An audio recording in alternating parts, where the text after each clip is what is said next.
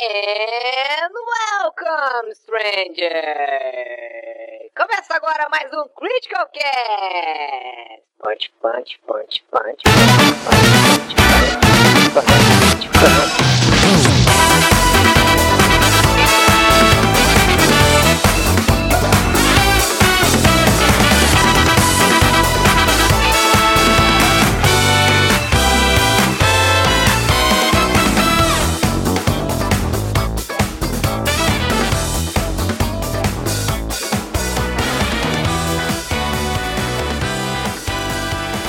Galera, tudo bom com vocês? Aqui é o Eric do Critical Hits e esta é uma edição do Critical Cast especial porque a gente na verdade começou a gravar ela no meio de uma gravação e aí nós decidimos que eram dois assuntos muito diferentes um do outro, acabamos separando ela em duas e aí depois eu acabei nunca editando essa parte e agora que nós decidimos voltar aí no meio da quarentena, então eu decidi lançar esse capítulo e o que a gente gravou essa semana a gente lança na semana que vem, então tá aí a nossa nova edição do Critical Cast, primeira edição depois da volta aí durante a pandemia do coronavírus e enfim, eu não sei porque que eu ainda tô falando e tomando o tempo de vocês.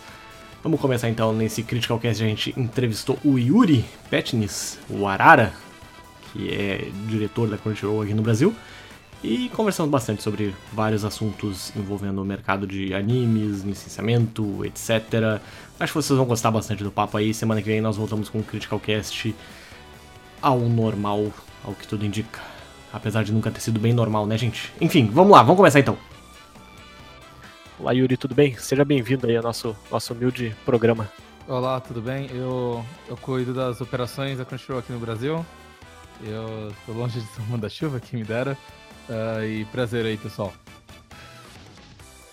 Isso aí. E, bom, ah, até antes de, de tu entrar, o, o, o Pedro tava comentando que queria adicionar o hábito de, de ver animes aí na vida dele, mas não tem conseguido porque ele queria um negócio mais, mais curto mesmo pra ver. Até tinha indicado pra ele na, em off aqui o Megalobox, que tinha, tem só 12 episódios, se eu não me engano. Uhum. Que é um É, bom começo, porque é bom pra caramba, né? Tem, tem, tem muita coisa legal ali na, na Crunchyroll pra assistir. Ah, todo trimestre a gente acrescenta umas 30 ou 40 séries novas, então ah, coisa pra assistir é o que não falta. Eu recentemente eu parei um pouco assim de jogar videogame, tô me concentrando mais em assistir mais anime, até pra, pra poder ajudar no trabalho também e tal. E é engraçado que toda vez que você assiste um anime, você acaba lembrando de dois ou três que você fica com vontade de assistir. Tem muita É coisa verdade. pra assistir. É verdade. Eu fiquei um bom tempo sem assistir anime, na verdade. Eu, eu acho que eu parei um pouco de assistir naquela época que ah, o Brasil meio que foi tomado aí por, por séries americanas, tipo Lost, 24 Horas, coisa e tal. Antes eu assistia bastante anime, acabei largando os animes um pouco de, de mão e, e vendo mais séries mesmo aí. Voltei a, a ver aí no, no auge da, da popularidade do Dragon Ball Super e estamos aí hoje em dia. Terminando de mara- Terminei de maratonar One Piece aí esse ano, graças a Deus, não, não aguentava mais. Conseguiu os cê é três pontos. O quê? Não, eu falei que você, eu falei que você conseguiu os três pontos, que você parecia um jogador de futebol falando, sabe? Graças a Deus, fizemos aí o que o professor mandou e tal. Mas o, o- sabe que uma coisa que eu, eu sempre fiquei me perguntando é, é, quando eu vejo alguém do, do- eu nunca vi ninguém do Crunchyroll, pra ser bem sincero, você é a primeira pessoa que, que eu conheço. Mas às Também vezes não o, tô me vendo, mas tudo bem. não, eu estou, mas eu estou sentindo, né? Então, Ótimo, ótimo. Tá vendo? E aí, uma coisa que eu, que eu sempre fiquei encafifado me perguntando é porque às vezes eu vejo que o Crunchyroll, ele já lança o episódio, é, não no- ao, ao mesmo tempo, né, mas ele já lança rapidamente, assim, o episódio saiu no Japão, ele já tá muito, às vezes já aconteceu dele lançar logo em seguida.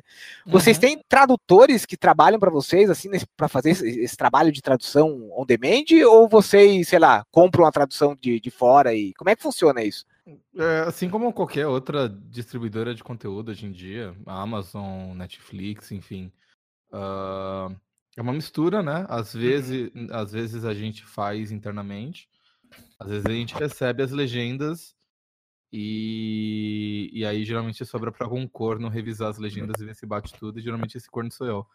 Ah, é. Mas, assim, para tudo que seja, quase tudo que seja é, simulcast na Crunchyroll, né, que sai junto com o Japão ali, é, é bem raro acontecer da gente receber a legenda em português, assim. Às vezes o, o Japão, né, exatamente por causa das estratégias de distribuição deles, às vezes eles vão distribuir, por exemplo, às vezes distribuir para vários serviços diferentes, né? Uhum. E aí, para eles faz mais sentido, por exemplo, é, traduzir no Japão a legenda e vender para cada um desses serviços a tradução, do que do que é, entregar para cada um desses serviços e cada um desses serviços tem que fazer sua própria tradução.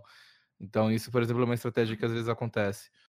Até porque acho que eles têm mais controle uh, sobre o, o, a legenda no final, né? É, dizem que o pessoal, por exemplo, do Dragon Ball, a, o cara que vai fazer a dublagem, lá, o Wendel Bezerra e tal, os caras têm que ter. tem que fazer do jeito que eles querem, né? Não, não tem muita liberdade, não. É, então, também é uma coisa que depende muito da distribuidora. No caso da Toei, né, que cuida de Dragon Ball, One Piece, Sailor Moon, Cavaleiro Zodíaco, uhum. várias outras séries grandes aí no, no mundo, né? Uhum. Exatamente por eles terem uma presença global bastante forte, eles têm escritórios nos Estados Unidos, eles têm o Angelotti, que representa os interesses deles em questão de licenciamento aqui no Brasil, eles têm fortes laços com, com a Viz no, na Europa e, no, e no, na América do Norte, né? Uhum. Então, eles têm mais presença global, eles conseguem forçar um controle de qualidade melhor deles, né? Uhum. Mas a maioria das distribuidoras, assim, não vai ter essa presença global, né? Você olha, até distribuidoras grandes, por exemplo, Kodansha, Kadokawa. Kadokawa que lança um monte de, de séries toda temporada, assim, você vai ver, eles não têm tanta presença global, assim, de ter um escritório nos Estados Unidos, por exemplo, né? Uhum. Eles têm agentes, mas eles não chegam a ter um escritório, né? Então, quer dizer, eles acabam dependendo aí muito desses serviços, dessas empresas de distribuição no, no mundo inteiro para fazer essa para fazer essa distribuição. E às vezes acontece de eles falarem assim, ah, é, vou vou entregar para vocês as legendas já prontas e vocês compram de mim, ou alguma coisa do tipo. Tem várias negociações, né? Cada título é cada título. No caso do Brasil, como não é inglês, então é muito raro a gente receber a legenda uh, pronta, uhum. mas já aconteceu casos. Tem ali, sei lá, umas 10, 15 séries que eu sei na Crunchyroll que, que tem legenda de third party.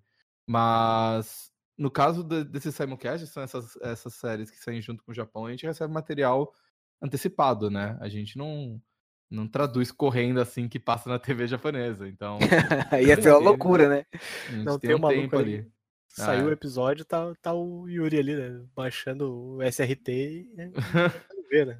É, se vocês, se vocês veem como, tipo, não que não fosse impossível, se vocês olharem, sei lá, na época que fansub era super forte no Brasil e tinha os speed subs legendavam o episódio seis horas depois que caía Hall, ou, ou vocês pegavam, sei lá, Game of Thrones, última temporada.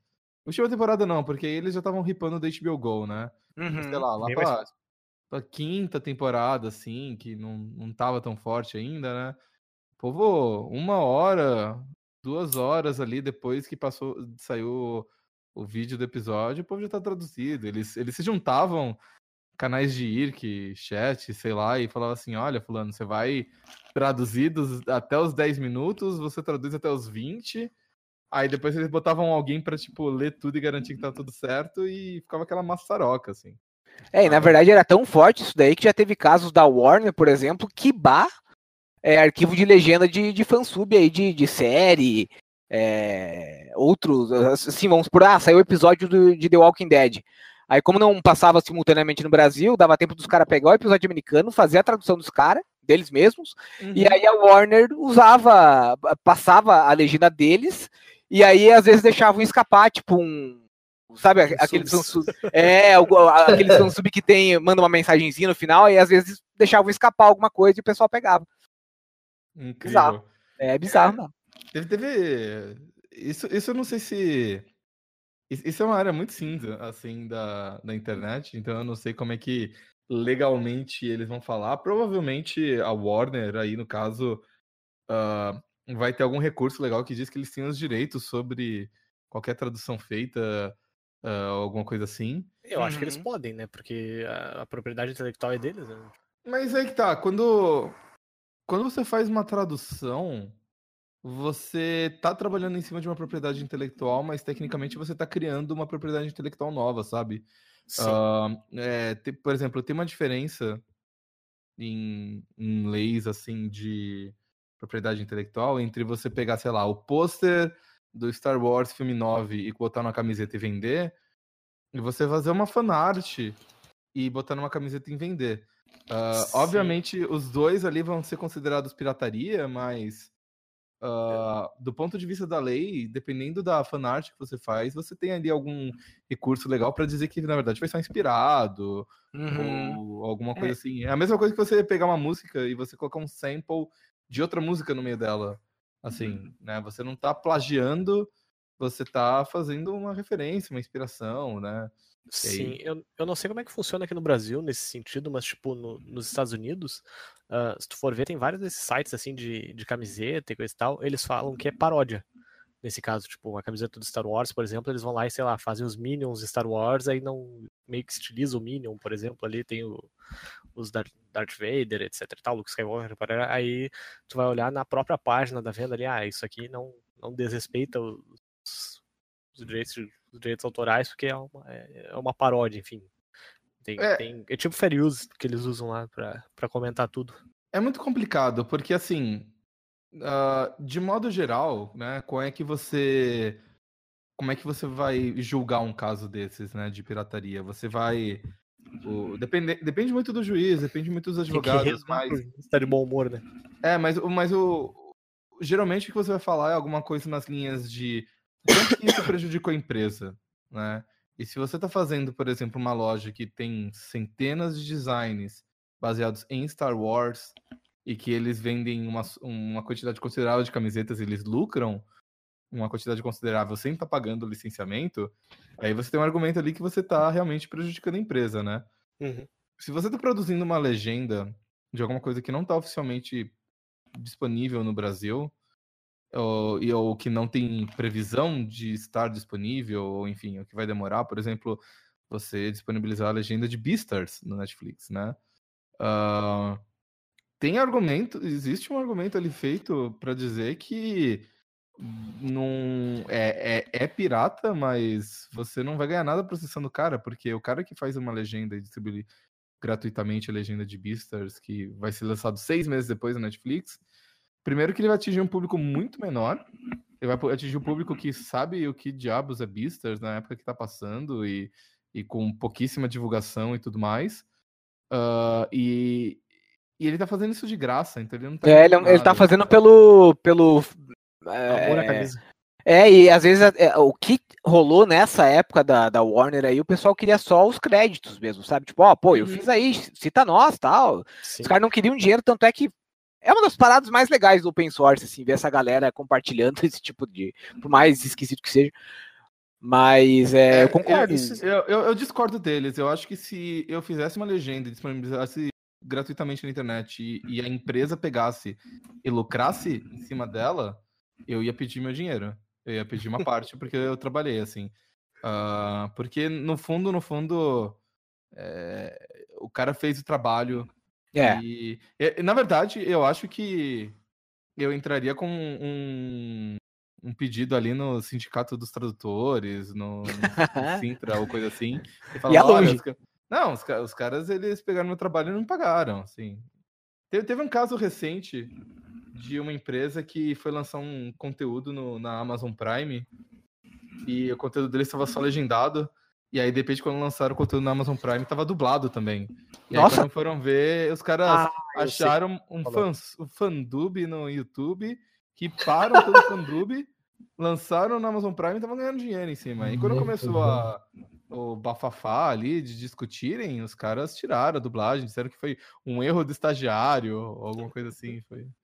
É, aí já é um pouquinho demais, porque um trabalho de dublagem é, é um pouquinho mais complexo que tradução, né? É, então, Envolve Mas, várias eu... pessoas falando, várias vozes diferentes, um diretor de dublagem. Um atuação, né? Atuação, edição, de som, enfim. Pô, cara, mais extremo do que fansub, fandub é um negócio que tu realmente tem que estar tá muito com vontade, né? Porque imagina só, esses tempos eu tava procurando uh, filmes de maneiras não legais aí pra, pra minha filha e a gente achou aí várias produções da Disney dubladas por fãs mesmo, tipo, não tinha nem saído ainda no, no Brasil, tipo, ter uma ideia, era, era gravado tipo, aqueles uh, HD CAM, assim, Aí, às vezes, tinha umas cabeças dos chineses passando na frente e o negócio dublado aqui no Brasil mesmo, tipo, por, por dúzia de pessoas, mas, mas era, tipo, bizarro, assim. Incrível. É. É, é realmente o pessoal muito encarnado né, nessa vontade aí. Mas aquilo que tu tava falando, o negócio de fazendo amor e tal, o próprio fansub aqui no Brasil era assim, né? Tipo. Ah, só que acabou tomando, tomando proporções muito grandes. Tipo, na época do Naruto, por exemplo, que ah, todo mundo conheceu o Naruto por causa da, da internet, né? Por causa dos fansubs e tal, da Tebayo e os outros, os outros fansubs que tinham. E aí. Você tinha o Sharingan, você tinha o Kawada, aí eles É. juntaram e fizeram um Chacal. Nossa, eu lembro, cara. O Chacal, eu assisti algum episódio de Naruto pelo Chacal. Não, o- o- se você. Assim, eu, eu lembro de assistir fansub quando tava em 2005. Que eu tinha acabado de entrar no cursinho, eu tava terminando a faculdade, eu acabei entrando no cursinho. Eu tinha acabado de arranjar um estágio também, eu tinha dinheiro, eu conseguia pagar a banda larga. Então eu conseguia baixar anime. Aí eu lembro de ter baixado vários episódios do Sharingan, e depois do Sharingan virou Chacal, porque eles juntaram com o Kawada que fazíamos outras coisas lá e virou Chacal ali. Nossa, eu me lembro disso do, do. Naruto. E lembro também do daqueles ovos do, do Cavaleiro Zodíaco, da, da, da fase lá, da, da saga de Hades lá. Que foi do anime no Sekai, eu acho. Eu, isso, e um amigo meu, cara, tinha baixado, gravado num DVD. Só que o DVD tava tão arranhado que só dava pra assistir o negócio no preview do, do Windows Media Player, sabe? Tipo, não, Nossa senhora. Beleza. É, não, é terrível, assim, não, não tinha nem como colocar em tela cheia, tipo, era, é- era uma desgraça. É, essa galera que tem o Crunchyroll e, e outros programas de streaming nunca vão saber o trabalhão que dava pra você assistir uma série. Por isso que eu acho que a gente até dava valor quando uma, uma temporada vinha com 24 episódios de uma vez. Porque tu já sabia que tu, tu ia ficar um tempão ali, né, cara? Naquela, Uhum. naquela época não tinha mais muita coisa pra assistir também. Hoje em dia a é galera. interessante, cara, porque hoje em dia a moçada ela não sabe ir atrás. Tipo, se não tem no Netflix, não tem no Crunchyroll, na Amazon Prime, coisa e tal, a pessoa fica tipo, ah, tá, vou esperar o dia que talvez chegue algum desses serviços. Aí vai passar cinco anos, o cara não vai ter assistido coisa muito. Mas- É, mas é porque tem Eu- outra coisa pra assistir, né? Também É, tem e às vezes é por preguiça. Eu muitas vezes faço isso de. Ah, foda-se, tipo, não tem algum streaming eu desisto de assistir por preguiça mesmo. É, mas aí que tá, tipo, a pessoa não sabe baixar um torrent hoje em dia, sabe? É, Não dá maneira de procurar. eu, eu Mas acho que. o- o- é, é assim, eu acho que aquilo que o nosso colega aí colocou é, tem razão, tipo, tem muito conteúdo hoje em dia.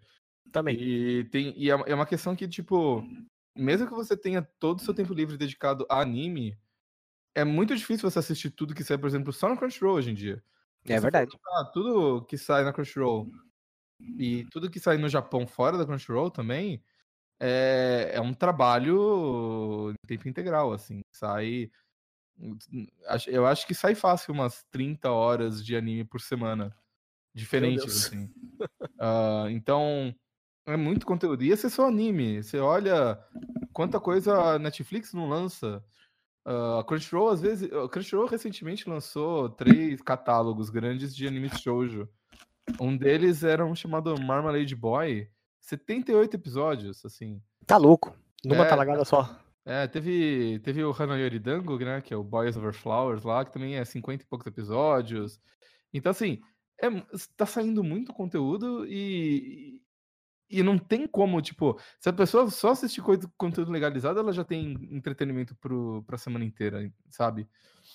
Ah, obviamente as pessoas falam assim, ah, mas eu gosto. Uh, Por exemplo, tem muita gente que eu sigo que gosta de anime yaoi. E aí sai coisas, às vezes, no Japão, enfim, de LGBT, yaoi, ya- yuri, que acaba não chegando aqui. Acaba chegando em algum serviço que não atende o Brasil. Aí ele, O que, que é anime Away mesmo? Que eu não sei. Yaoi é relacionamento homossexual entre homens, né? Ah, E Yuri é entre, entre meninas ali. Aí teve um bom. Saiu acho que ano passado, chamado Bloom Into You. que Em japonês é Yagateki Mininaru. E não teve na Crunchyroll. Eu via o povo reclamando: ah, mas eu queria assistir, onde é que tem? Teve um também que era. É, a Sagaoto Kaze-san. né, que é também duas garotas e tal. E não tinha na Crunchyroll. E aí todo mundo todo mundo brigando ali, porque, pô, como é que faz pra assistir as coisas e tal. Então o povo ficou super contente quando apareceu um Giving da vida, né? E fez bastante sucesso no Crunchyroll, mas tem... quando é é mais quando você vai para esse nicho que realmente não tem. ah, mas por outro lado, você tem um monte de, de site pirata aí que lucra com o bando de, de otaquinho que não quer pagar os, os 25 da Crunchyroll, não quer assistir as propagandas na Crunchyroll, aí eles, eles veem um monte de, de ad ali no, nos Pois é, sites o que, piratas. que, que adianta não, não, não pagar os 25 ou não, não querer ver as propagandas da Crunchyroll se a cada um clique pula 15 pop-up na tua cara, né? É. Não dá pra entender. É, O Eric conhece pelo jeito, né? Já usou. Antes de, antes de assinar Crunchyroll, eu, eu assisti uns Dragon Ball Super em meios não tão legais. Mas não tem muito como fugir, assim, porque. Você, você derru- Primeiro que você derrubou um desses sites aí, vão surgir dois, né? Não, não tem como Sim. fugir. E segundo que tem muita gente ali que eles não iam ter dinheiro pra pagar de qualquer forma, né? É, Pra pagar a é. Crunchyroll. Então. É, é errado. E tem muita gente desses sites piratas grandes aí que estão ganhando bem. Ah, sim, dá, dá bastante dinheiro. Se o site ranqueia bem no Google aí, dá, dá uma grana mesmo. É, assim, já, já vi umas coisas que eu quase cogitei mudar de, de indústria. assim. Aí depois a Polícia Federal bate, bate na tua casa complica. É, ah, mas eles ganham, eles tem uns caras aí que ganham bastante dinheiro, assim, e, mas o mais engraçado é que muitas vezes as pessoas chegam pra mim e falam, porra, Cachorro é uma merda, as legendas são um lixo, assisti lá do, do site não sei das quantas lá, muito melhor. Aí eu falo, porra, como assim? Aí eu entro no, no site não sei das quantas lá, e o que que eu vejo? Eu vejo que tipo, eles simplesmente riparam da Crunchyroll e, e publica, pega- pegaram do nosso site, botaram lá e dane-se, sabe? Eu, Por falar nisso, cara, o, e o pessoal que, que pede, assim, animes antigos aí pro, pro Crunchyroll, como é que é a coisa? Tipo, o pessoal que pede Hakusho, pede... ah, Lupin. enfim... Ou Lupin. Fica assistindo nos Band Kids da vida aí, tipo Buck, Churato, essas coisas assim. É, é muita, muito- muita gente pedindo ou hoje em dia deu uma, deu uma acalmada? eu, eu, sinto, eu sinto que deu uma acalmada, mas eu não sei se é só porque esses caras cansaram de perguntar ou, ou se realmente o perfil tá mudando, assim, e surgiram muitas coisas legais recentemente que as pessoas meio que deixaram quieto e já entenderam que o anime antigo não vai ser tão fácil de chegar. Mas vira e mexe acontece, principalmente quando toda vez que a gente anuncia uma coisa X, vão ter 10 pessoas pedindo ABCD, FGHIJ, sabe? Sim. Ah, e, e, e uma coisa que eu aprendi é que, primeiro, isso não é exclusivo da Crunchyroll, nem das editoras de mangá, nem de, nem de nada. É uma natureza do ser humano. O mundo do mangá ele é muito grande, muito vasto. Todo mundo quer coisas diferentes. E quando surge um anúncio que é alguma coisa que não é exatamente o que você quer, você vai querer que o próximo anúncio seja de alguma coisa que você quer. Ah, então, você vai ver isso, sei lá, JBC, New Pop, Panini devem sofrer demais com isso, assim. Anuncia Demon Slayer, porra, mas cadê Haikyuu? Aí, sei lá, anuncia anu- anuncia Slime, porra, mas cadê Shield Hero? Eu, bom, Eu só, eu só queria que a, que a Panini voltasse a publicar as edições iniciais do, do One Piece, cara. Só isso. Apesar de que ia virar um buraco sem fim de dinheiro também, né? Porque, meu Deus do céu, tá, tá, tá numa volume 90 e poucos, eu acho já. 90 e poucos e provavelmente você vai ter que pagar o preço novo. Sim, imagina, 20, 22 reais por, por volume vezes 90. Pelo amor de 20 pau Deus. vezes 90 é só, só uma placa de vídeo nova ali, uma GTX, não sei quando, sabe? Sim. Por uma pilha de papel gigantesca. Que provavelmente vai ficar ensacado, inclusive. Vai ficar na. Vai servir pra, pra Antonella pintar, né? Vai. Eu tenho, eu tenho uns. Eu tenho vários. Vários mangás, assim, que eu compro o primeiro volume pra ler. E aí, se eu não gosto, eu deixo numa pilhazinha aqui em casa, que é tipo, pilha de doação. Se o cara for lá e olhar e ver que gosta de alguma coisa, ele pode pegar. E agora essa pilha de doação virou pilha do, do Nico desenhar e pintar em cima agora, porque. É uma boa estratégia. Eu tenho um armário que aqui é só de coisa que eu recebo de propaganda da- das editoras e tal, que eu sei que eu não vou ler, então já vai pra dentro mesmo.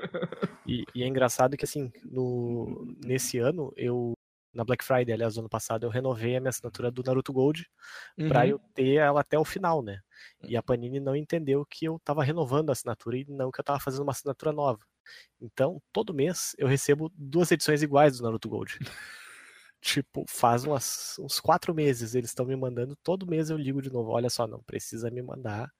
Eu já tenho a assinatura, eu só quero que eu receba até o final. Aí o cara me confirma, não, não, não, tu vai receber até o final, tá, tá tudo certo, pode ficar tranquilo. Aí agora em fevereiro eu cansei de, de ligar para eles e dizer que eles estão gastando papel à toa. É, aconteceu uma coisa parecida comigo, que foi minha esposa tava assinando Attack on Titan. Aí eu não tava lendo, eu, eu assisti acho que as duas primeiras temporadas, mas aí eu desencanei. Ela começou a ler, eu achei o Pô, mangá. muito. Eu achei o mangá muito feio. Aí eu des- desencanei de ler o mangá, e aí eu me- meio que tava fazendo. Fiz com ela com Harry Potter. Ela ali me contava as coisas. e, aí, e aí eu ficava sabendo o que tava acontecendo, assim. E aí eu sei que chegou uma hora que ela tava me contando e ela tava muito revoltada, porque ela não tava acreditando na bobajada que ela tava lendo, assim. E ela falou assim: Eu vou cancelar esse negócio, eu não quero mais saber, cansei, dane-se Attack on Titan, não quero mais saber de Attack on Titan.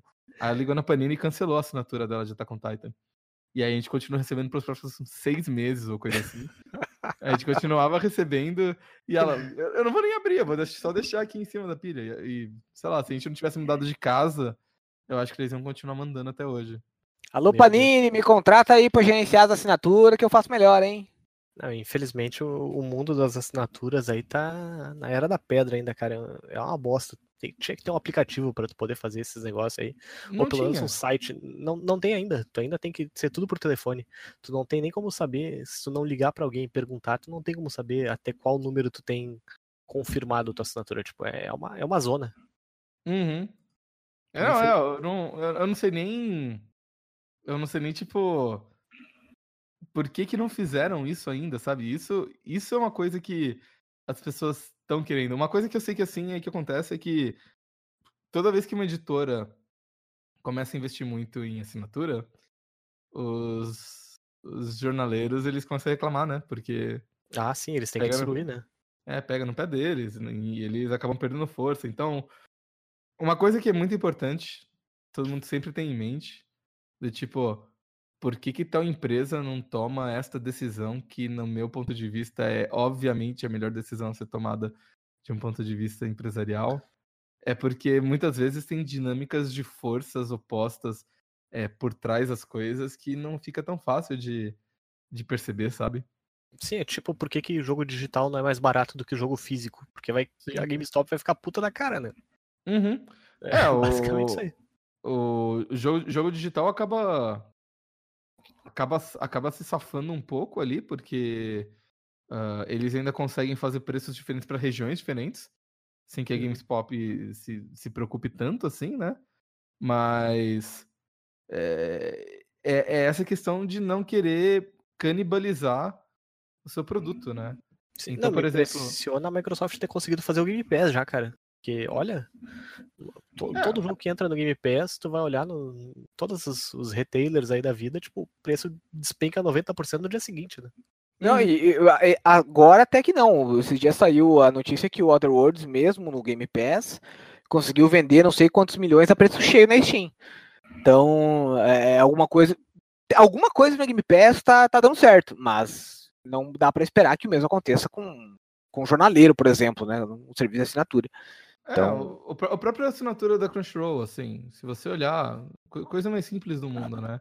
Se você paga via boleto bancário, ou se você paga via cartão de crédito, ou se e dependendo do cartão de crédito, qual cartão de crédito, qual bandeira você usa, ou se você compra assinatura através de algum dos nossos parceiros, obviamente as taxas de processamento de, eh, de pagamento vão ser diferentes dependendo da modalidade, né? Por muito mais barato, é, porque é uma transferência bancária, basicamente. Uhum. Enquanto que cartão de crédito, dependendo da bandeira, vai cobrar um juros maior, menor, enfim. Então. Mas a gente não pode falar assim, ah, vou cobrar 25 reais mais essa taxinha pequena porque é tão cartão, porque senão fica confuso pra pessoa, a pessoa fala assim, pô, mas eu achei que era só 25 e tal. Ah, vou chamar o Procon, como todo mundo adora falar pra gente. Sim, Então- paciência. No fim dos contos, o pessoal do boleto paga, acaba pagando essa taxa aí pros outros. É, então no fim das contas é 25 pra todo mundo, fica simples, fácil. Fechou o Ah, pastel. É, então tem muitas dessas dinâmicas assim. Outro dia vieram me perguntar por que a Crunchyroll não traduz os títulos de anime pra português assim. Ia ficar uma zona, meu Deus do céu. E, e aí eu falei assim, olha, eu concordo, em certas séries ia ser bastante beneficiado, assim, né? O próprio Hazel Ken ali, né, que é das garotas do, do clube de audiovisual ali, que fazem anime, Uhum. né? De repente, se você Bom anime, colocasse... inclusive. É, é um bom anime, mas se você colocasse um, um nome em português, talvez as pessoas ficassem um pouco mais propensas a assistir. É uma coisa que o, a Amazon Prime, por exemplo, experimenta bastante, que eles traduzem vários títulos de anime, né? E Recreators virou Recriadores, Dropkick on My Devil virou um chute no meu diabo. ah, Coitado do Rafinha. então, assim, Cara- mas por que, que a gente não faz isso? Ah, por vários motivos. Porque tem que. Teria que falar com a licenciante, teria que falar com os Estados Unidos, teria que produzir. ah, a gente traduz animes na Crunchyroll em oito idiomas diferentes. É, portu- é, inglês, português, espanhol, aí tem dois espanhóis, aí tem alemão, francês, italiano, russo e árabe. Né? Então são oito idiomas, se, se contar o espanhol como um só. Sim. Imagina que Imagina todo a mundo. confusão no banco de dados que ia ser também, né? E vocês são a Crunchyroll, né? Os caras são a Amazon. Os caras, se precisar traduzir, eles conseguem. Vocês já é um pouquinho mais difícil, né? Não, mas o banco de dados não tem problema, porque, por exemplo, para algumas séries a gente traduz o nome, como Cavaleiro do Zodíaco, Uhum. Sim. tá? É, a gente usa lá, tá? Pro, pro- procurar Cavaleiro do Zodíaco você acha, Senseiya também, mas o nome vai estar Cavaleiro do Zodíaco. então. Cavaleiro tem o Zodíaco ainda tá no catálogo da Crunchyroll. Sim. Mesmo com a Ah, tá, Netflix eu- colocando. Eu achei que tivesse saído, é, pois eu achei que tivesse saído. Não. Qual, qual que é o problema de sair, de entrar no Netflix? Não, ninguém disse que tem que ser exclusivo. É, eu, eu achei que fosse. Eu achei que Eu fosse achei que fosse exclusivo. exclusivo. Não. O, a gente tem a primeira temporada, a temporada clássica completa dublada, com a Sim. dublagem antiga, não é a dublagem nova que saiu na, na Netflix. A gente tem ah, Ômega, a gente tem Hades, a gente Ad- tem. O Hades eu assisti na, na Crunchyroll, me lembro. Na, na- na verdade, a gente, tem tu, a gente tem tudo exceto Lost Canvas, se não me engano. Lost Canvas eu torço pra um dia terminarem ainda a animação do Lost Canvas. Eu tô comprando aí da, da JBC que lança três volumes por mês a 25 reais cada um. É um absurdo isso aí. Três por mês? Não, é dois, na verdade, mas a, a JBC acha que a gente é feito de dinheiro, né, cara? Porque eles anunciam uma novo e lançam três, quatro volumes por, por mês, às vezes. Ah, é. É uma loucura. Esse- Isso, isso não é culpa da JBC. Isso é, é- Tem três editoras no Brasil, tá? Tem a Panini, tem a JBC, tem a Unipop. Sim. Tem outras que lançam de vez em quando alguma coisa, mas o foco delas não é mangá, então elas lançam outras coisas, então as outras coisas acabam sustentando. Mas a gente tem três editoras grandes de mangá no Brasil, tá? A Panini é grande o suficiente pra falar assim, vamos resolver o nosso problema jogando muito dinheiro neles.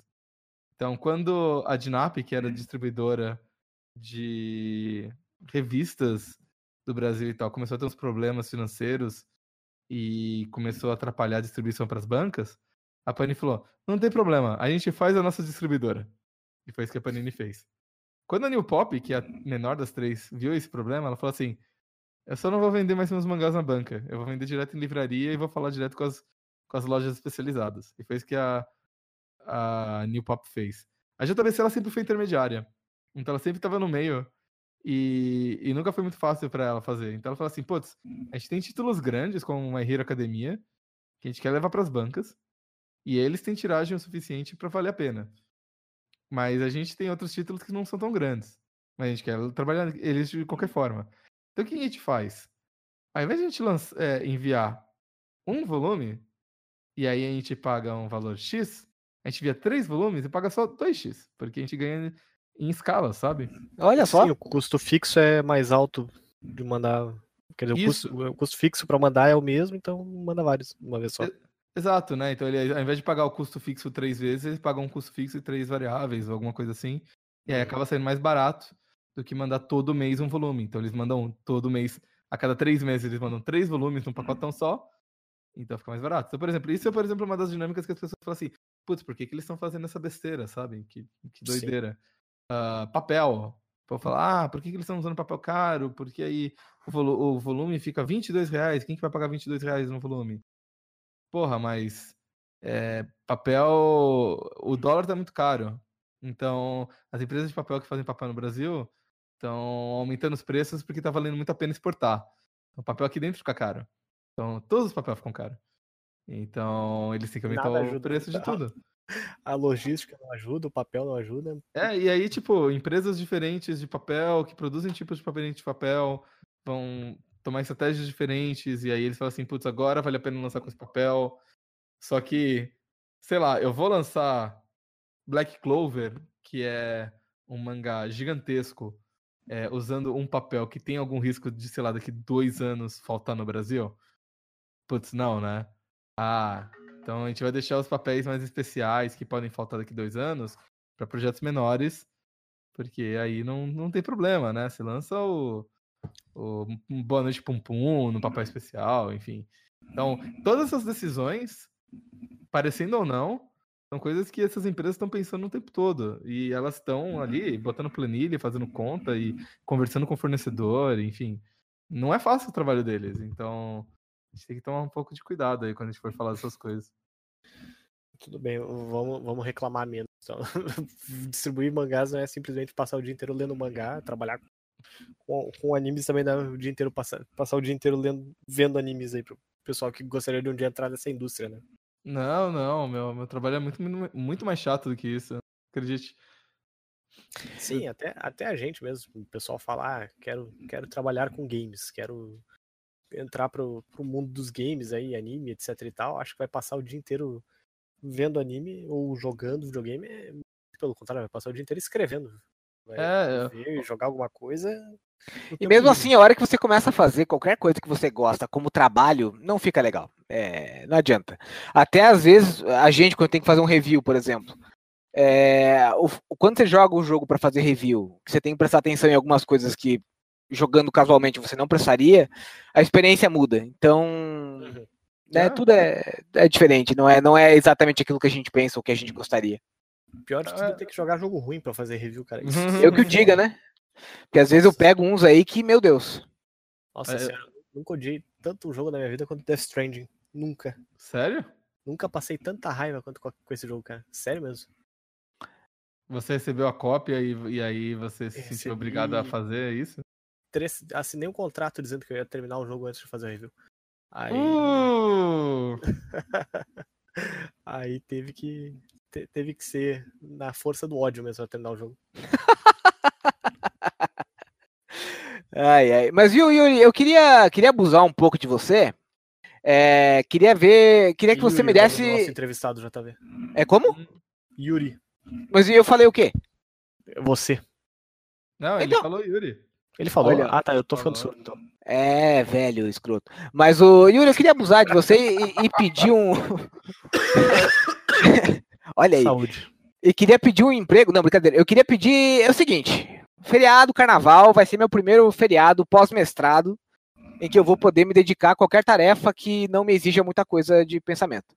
Então, você, como um, um exímio conhecedor de animes, eu gostaria que você me recomendasse, assim como para os nossos ouvintes, recomenda aí três títulos que você acha que hoje em dia são é, a nata do que vem sendo lançado. A gente sabe que o, o Demon Slayer né, tá no topo já, ganhou o prêmio do Crunchyroll, do Crunchyroll mas é, é, é, o que, que você acha que além do Demon Slayer, o que, que dá para aproveitar hoje em dia aí?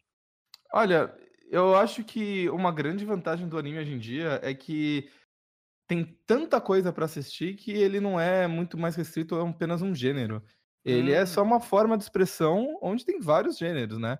Então, pra eu poder te recomendar um filme, uma série de anime, eu preciso, eu queria que você me dissesse assim, me fala três filmes ou séries de TV que você realmente gosta e que você tipo assistiria novamente, por exemplo. Doctor Who. ah, é, deixa eu ver. Star Trek. Star Trek? E. Pô, eu gosto muito do documentário, mas aí não, não, não faz. Não, não- deixa eu pensar em mais um. Ah, sei lá. Bojack Horseman. É o Jack Horseman, vai. Não, não, assim, documentário já é uma ótima, porque assim, o... Tem, tem duas séries, na verdade tem três séries agora, né? Porque tem o Hazel Kane na, na Crunchyroll, tem três séries na Crunchyroll Hum. que eles falam sobre o processo de se fazer um anime. Ô, eles louco. falam- Eles falam de perspectivas diferentes e eles falam é, de lugares diferentes e com tons diferentes, mas é, eu assisti. Eu tô assistindo. Eu assisti dois, tô assistindo o terceiro que ainda tá passando, né? Uhum. E eu acho que assim, eles são muito bons. O primeiro se chama Shirobako, Aham. Caixa Branca, né? Shirobako, que é a história de algumas garotas que elas, que elas faz- tinham um clube de animação quando estavam no colegial, e aí mostra a vida profissional delas. Então, uma delas, a protagonista, tá trabalhando como produtora. Ela tá trabalhando em cima dos processos de animação para garantir que tudo está sendo feito em dia. A outra é uma animadora que tá desenhando que nem uma louca lá os quadros do- das produções do estúdio. Uma terceira, ela trabalha com animação em 3D. Não é exatamente a coisa que ela sonhou, porque ela queria fazer anime com todas as amigas e tal. Só que ela tá ganhando bem, enfim. É, é um saco porque ela, ela trabalha numa empresa de é, automobilística. Então ela tem que Uhum. ficar desenhando rodas de carro todos os dias em 3D, modelando roda 3D todos os dias. Mas ele ela ganha dinheiro e eventualmente ela acaba entrando ali no meio do negócio. Então vai mostrando como é feito esse negócio de produção de anime de uma perspectiva bastante ah, bastante top level, né? Bastante distante, assim, de modo geral. Mas é bem legal. E tem umas cenas muito emocionantes e, e tem algumas referências, enfim, algumas coisas de produção. É muito bonito. Então, esse é um que eu recomendo. Tem 24 episódios, dá pra você assistir completo. Ah, cada metade ali vai contar um arco separado. Então, você fala assim: ah, vou assistir só os primeiros 12 episódios. É uma historinha fechada, basicamente. O segundo que tem essa pegada se chama Keep Your Hands Off Eyes Ken, que é a mesma ideia. Só que nesse caso as garotas elas é, elas ainda estão no clube de do- de desenho de anime do, da faculdade, né? Uhum. Então elas estão tendo problemas muito mais básicos. Elas não são mais uma empresa que já tem experiência no que está fazendo. É uma coisa do tipo, putz, a gente tem duas semanas para entregar o negócio e a gente fez 10% dos desenhos que a gente queria ter feito. O que, que a gente faz agora? Ah, eu vou usar uns truques de câmera assim assado para enrolar um pouco a edição e para dar tempo de, de vídeo. Tipo o Ou- que o One Piece faz todo episódio. É, era pior, cara. Dress Rosa era intragável. Assim. É, Sim, Hoje- sim, hoje- hoje tá antes de legal. um ano. O ano tá lindo. O ano tá O- lindo. O Anos é legal. Mas, então, esses truques, ou então, tipo, putz, como é que você desenha o, é, o- o vento? Porque o vento é transparente, né? Como é que você Nossa, desenha o verdade, vento, cara. Sabe? Então, ah, você pode usar esses truques de, sei lá, coloca umas folhas voando, faz as coisas dobrando com a força do vento, enfim. Então tem várias dessas coisas assim que é bem Ops. mais é, hands-off, assim, tipo, que é mais botando a mão na massa e acompanhando. E o terceiro, que assim, é um anime que eu penso constantemente nele, se chama Girlish Number. É, é a história de uma garota que. Essas, essas duas outras obras, elas falam de gente que estão realmente querendo fazer um anime bom, Uhum. tá? É, é realmente gente que, tipo, tem amor à camisa e eles querem fazer um produto bom. Girlish Lumber é o, é o outro lado da indústria. São produtores querendo ganhar um dinheiro fácil, adaptando uma light novel que tá popular, gastando o budget mínimo, e um monte de gente preguiçosa que não tá nem aí com o resultado, eles só querem ganhar dinheiro e, e fama e tudo mais. É tipo alguém que tá querendo fazer a segunda temporada de One Punch Man, é isso então. Putz, é uma história tão complicada. É, mas é, é mais o tipo. Vocês assistiram. Qualquer um desses desastres recentes de produção de anime. ah, Berserk. Nanatsu no Taizai. é, talvez Nanatsu no Taizai seja um, um exemplo. Porque eu, eu só vi os memes, eu não assisti a série nova. Se nova humilhou das temporada. peitudinhos ali, é bizarro. Mas. Então, é, é uma visão tão irônica e azeda da indústria que eu acho que ela complementa muito bem as outras, sabe? Você vê muita gente idealista nas outras, muita gente de coisas dando perfeito. E aí você vem essa, essa visão crua e, e negra das coisas, assim, que eu acho, eu acho fantástica. Então, Sabe que eu, eu fico, eu fico encucado, eu realmente fico bravo com isso, cara, porque você pega a Akira e você vê a qualidade de produção do- de algo que foi feito em 1986, que é, é um negócio é inconcebível, cara. É, von- se Akira fosse um filme mudo, ele seria igualmente bom porque a animação é extremamente boa.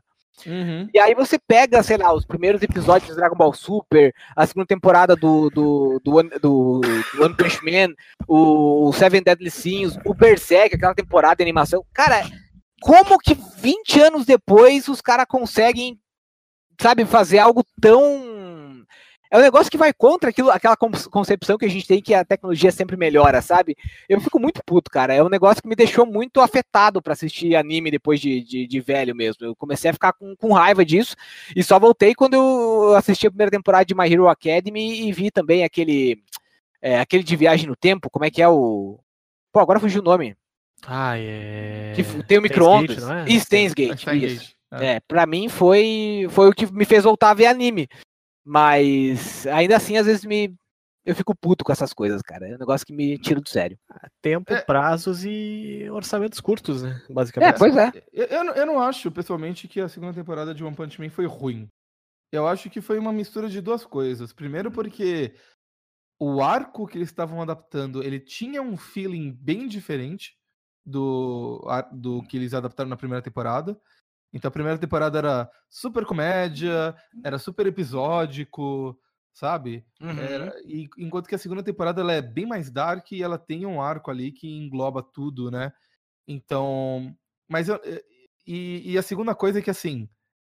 A animação da primeira temporada era muito boa. É então, outro quando, nível, né? quando a segunda temporada foi ok, foi legal, né? Porque, porra, você olha a segunda temporada, tem character designs consistentes, tem um, um fluxo legal, tem boas atuações de dubladores, todas as coisas legais estão ali. Né? Não é a diferença entre, sei lá, a primeira temporada de Naruto no Taizai e a nova temporada, assim. É, é super assistível a segunda temporada de É Punch que é, meio, é que é meio tu pegar, tipo, o anime da, da Madhouse lá, que foi a que fez a primeira temporada, e comparar com o anime da, da Toei, por exemplo, né? Que os caras gastam bem menos e tal. Mas a Toei, quando semanal, quer fa- assim, no caso. A, to, a Toei, quando quer fazer alguma coisa legal, eles fazem uma coisa legal. Você É, assistiu o filme do Brother? É verdade.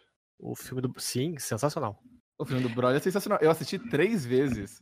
Uma delas eu assisti em espanhol no cinema. Porque eu tava na República Dominicana. Mas é que a Madhouse ela tem um estilo próprio. Por exemplo, lembra a primeira vez que eu vi Trigun? É, acho que é da Madhouse. É, Mad- é, é da Madhouse.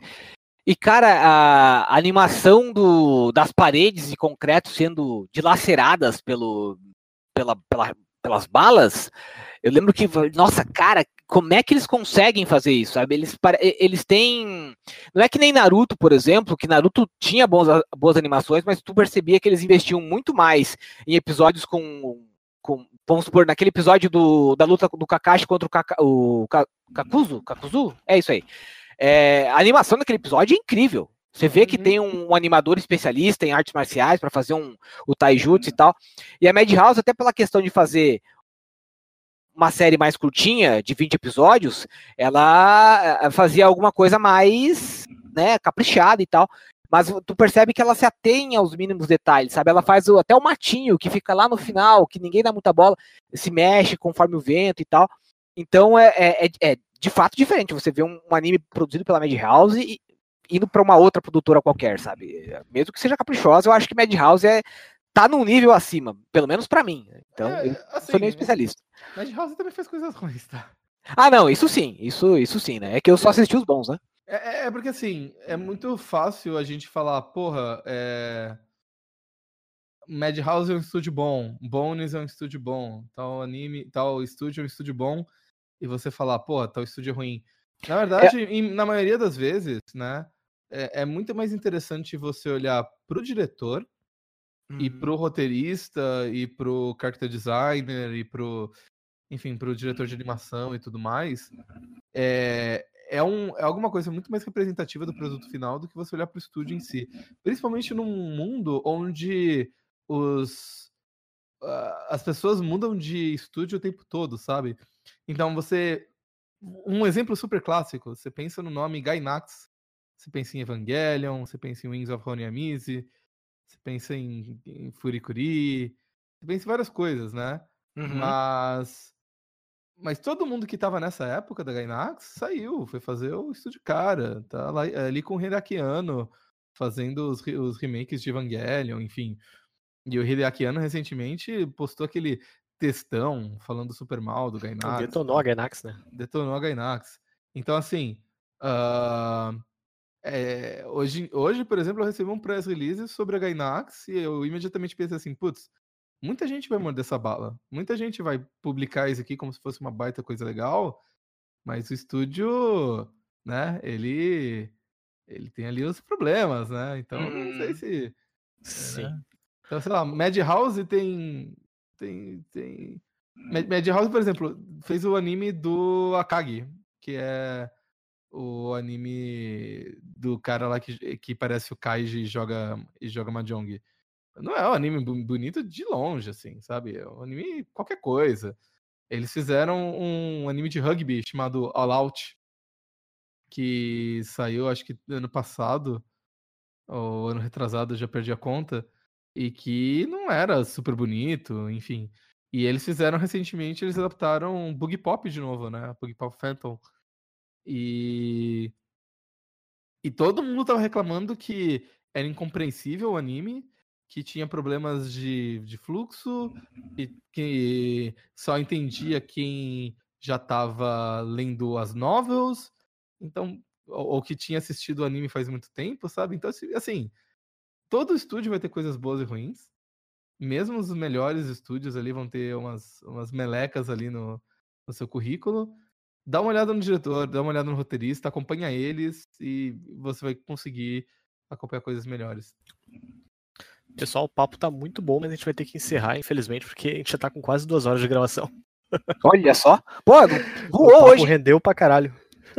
Cara, Yuri, pelo amor de Deus, volta mais vezes, cara. Foi É, dos é casts mais legais de, de gravar. Eu agora ia te perguntar se você conhecia Ringi Naqueiro, que é aquele de, de boxe feito pelo, pelo Kuramada, que parece que só eu conheço. Eu conheço de nome, assim como outras obras do, do, do Kurumada, o BTX ah, e, e tudo mais, mas assim, acho que nem Cavaleiros do Zodíaco ali inteiro na minha vida. É, não, eu, eu- Então, eu só conheço porque eu joguei um jogo em japonês no Super Nintendo e aí marcou minha infância, mas eu também nunca assisti o anime, não. Então, Bom, vamos, é, vamos, vamos encerrar a gravação só daí para poder continuar os assuntos paralelos aí. Ah, bom, ah, gostaria de agradecer ao Yuri pra, a essa- pela participação, deu uma verdadeira aula aí de, de enfim, como a indústria do anime funciona, a distribuição e tudo mais. Contou um monte de coisa que a gente não fazia ideia antes, na verdade, né? Muito obrigado, Yuri. Tu tem algum, Opa. algum recado aí para deixar pro pessoal? Ah, manda brasa. ah, bom, em primeiro lugar, eu, eu trabalho na Crunchyroll, como vocês já devem ter percebido aqui nessa conversa. Então, se vocês tiverem qualquer dúvida sobre a Crunchyroll e eu puder responder, é só entrar em contato comigo no twitter.com/barra arar underline, que é o meu Twitter. Fiquem à vontade para me mandar perguntas. Eu, se eu responder, é porque eu posso responder. Se eu não responder, é porque eu provavelmente não posso responder. Então me perdoem. Eu, te- eu te- eu assino muitos contratos de confidencialidade. Ah, eu também tenho um blog chamado é, ara- é, arara.me. Ele é um blog onde eu discuto alguns dos assuntos que eu discuti aqui. Tenho um post muito longo sobre como bancas de jornal estão morrendo no Brasil inteiro, ou sobre o status da, do mercado editorial hoje em dia. E como Toku, é, Super Sentai e Kamen Rider no Japão estão perdendo audiência já faz 40 anos. É, falo de muitas coisas pessimistas, mas é, é um blog legal, acredito. É um blog bem legal mesmo, eu já, já li vários textos. Então eu dei uma olhada lá. vou Eu- entrar amanhã. Eu também, ah, eu também participo de um, um podcast de videogame chamado Quack Club. Ah, a gente escolhe um jogo por semana, a gente joga esse jogo a gente fala. Então, quando o Eric falou ali que ficou muito bravo de ter que jogar um, ter que jogar um jogo ruim até o final, ah, eu já passei algumas raivas parecidas ali no Quack Club. Ah, agora eu tô meio que gravando menos com eles, mas a gente já tá no episódio 200 e tanto, então a gente grava muita coisa. Certamente tem algum jogo ali que você já jogou e quer saber opiniões das outras pessoas, ou algum jogo que você tá pensando em comprar ali, e você pode comprar também com eles. Você pode ouvir o podcast e, e saber o que a gente achou dele. Ah, e é isso. ah, Obrigado aí por me receberem. Sempre que vocês tiverem algum assunto aí que vocês quiserem discutir, é só me chamar. A gente participa aí. Pô, cara, muito obrigado por- vir. Com Valeu certeza vou te mesmo. convidar muitas outras vezes aí. E Opa. claro, né, a- assine a Crunchyroll aí, tem no, no Critical Hits lá, em todos os posts de anime, no final do post tem um link pra, pra virar assinante com 14 dias grátis aí, então aproveitem essa, essa barbada aí. Isso aí. JV, meu querido, comentários finais. Queria agradecer o nosso amigo Yuri, foi um. Foi de verdade mesmo. A gente também tem, apesar de ser o episódio 18, é o episódio 18 após o nosso reboot. A gente também tem quase du- teve 200 episódios antes de, desses 18 do reboot, e esse foi um dos mais legais de gravar, porque foi informativo. Uma verdadeira aula, né, cara? Foi, foi da hora, foi da hora, foi muito, foi muito da hora, cara. Eu realmente gostei muito. E uh, é isso, pessoal. Até semana que vem e, e um abraço para todo mundo. Bom, galera, nós ficamos por aqui então. Muito obrigado a todo mundo que ouviu mais essa edição do Critical Cast. Indiquem para os amigos aí, uh, deixem seus comentários e até a semana que vem. Tchau. Tchau. Valeu. Tchau, tchau. Uh!